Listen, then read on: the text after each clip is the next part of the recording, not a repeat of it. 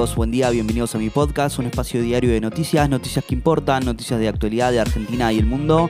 Hoy es jueves 14 de julio de 2022 y si arrancamos con buenas noticias y con buena onda, que es lo más importante, cuatro o cinco noticias para arrancar el día bien informado, ¿eh?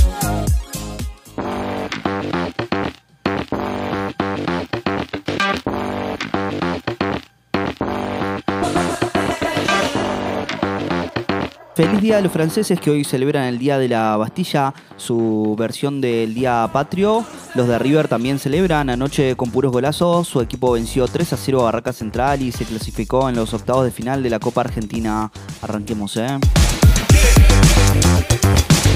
Se viene la inflación de julio, las cifras las publicará el INDEC esta tarde. En el mercado estiman que los precios minoristas habrían subido entre 5.2% el mes pasado, un repunte comparado con el 5.1% de mayo. Para julio ya anticipan que la inflación podría acercarse al 6%. En el mercado hacen hincapié en que la incertidumbre e inestabilidad económica de las últimas semanas presionan sobre los precios. ¿eh? El gobierno aumenta el cepo al dólar, sube el impuesto al dólar turista y el dólar tarjeta 35% al 45%. La resolución se conoció anoche a través de un comunicado oficial de la FIP. Entrará en vigencia este jueves. El dólar turista pasaría de 223 pesos a 236,50. ¿eh? Moscú y Kiev negocian en Turquía cómo reanudar la exportación de cereales. Hay avance en la negociación para desbloquear el cereal ucraniano. ¿eh? Delegaciones técnicas y militares de Kiev y Moscú con la intermediación de Turquía y la ONU abordaron el corredor naval que permitirá la salida del grano. Un acuerdo es urgente para ayudar a y aliviar la crisis mundial de alimentos. ¿eh?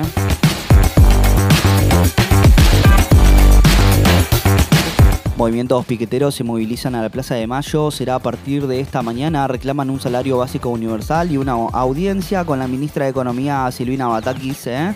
Es, la semana pasada lo descartó. Amenazaron con un acampe. Se vio la última superluna de 2022 en Buenos Aires. Se trata de la superluna de Ciervo y ocurre cuando alcanza el punto de su órbita más cercano a la Tierra, un fenómeno visible en toda América. En la Argentina comenzó a verse pasada las 18, un 7% más grande de lo habitual y un 16% más brillante y de color blanco, mientras que en el hemisferio norte inclusive puede verse de un color anaranjado, rosado, rojo.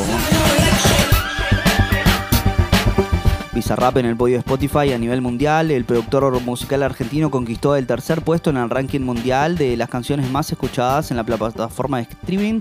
El artista lo hizo con la Bizarrap Music Session 52 junto al rapero español Quevedo que se estrenó la semana pasada. ¿eh? Bizarrap está en su gira europea, ya dio más de 10 conciertos multitudinarios y se prepara para su primera presentación en París en el marco del Lula Palusa. ¿eh?